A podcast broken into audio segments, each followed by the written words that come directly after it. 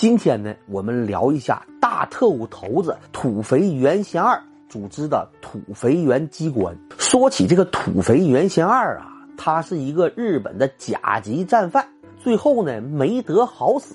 这个货呀，仗没怎么打，但他主要的工作是干特务工作，他是日本的特务头子。一八八三年的八月八日，土肥呀出生在日本冈山县的一个军人家庭。受他父亲影响，一九零四年考入日本陆军士官学校。这个货呀，跟山西王阎锡山是同班同学，据说关系还特别铁磁。后来土肥考进了日本的陆军大学。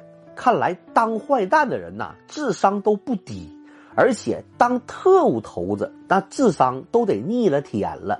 到了一九一三年，土肥进入了日军的参谋本部工作。这个上级呀，一看土肥原这脑袋圆了吧唧的，小伙又机灵又聪明，而且有当坏蛋的潜质。从此你就干特务工作吧，就把这个土肥原派到了中国。从此就开始了土肥原在中国长达三十余年的间谍和特务工作。因为这个货长期在中国生活，他成了日军中最有名的中国通。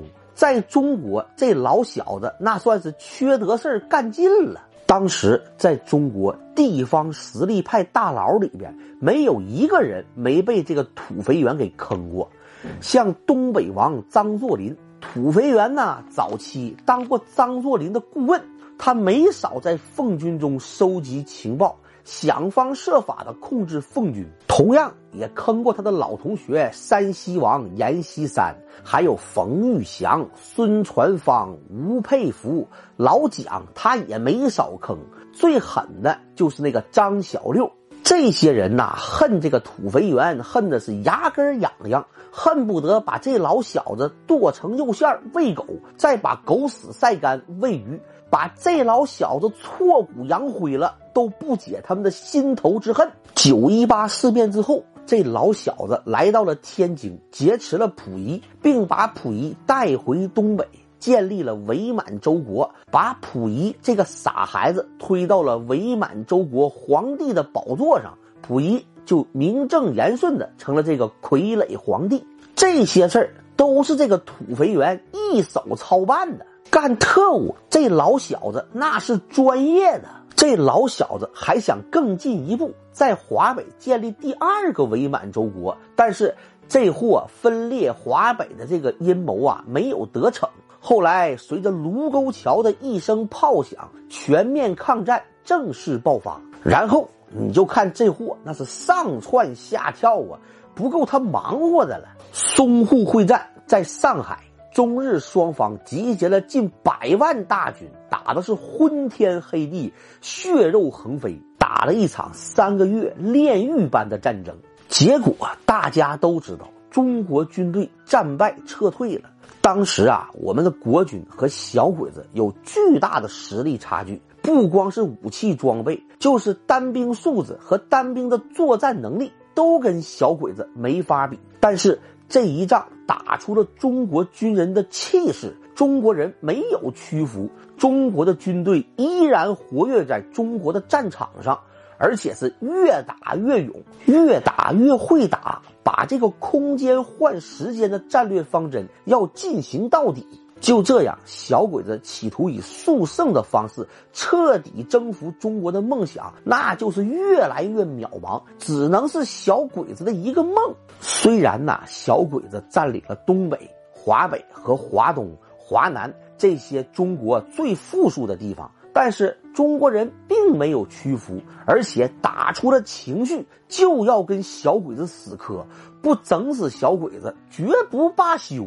于是小鬼子就想出了更阴损的招他们派特务出面，使用软手段，通过收买、利诱和招降纳叛，培养一大批汉奸为我所用。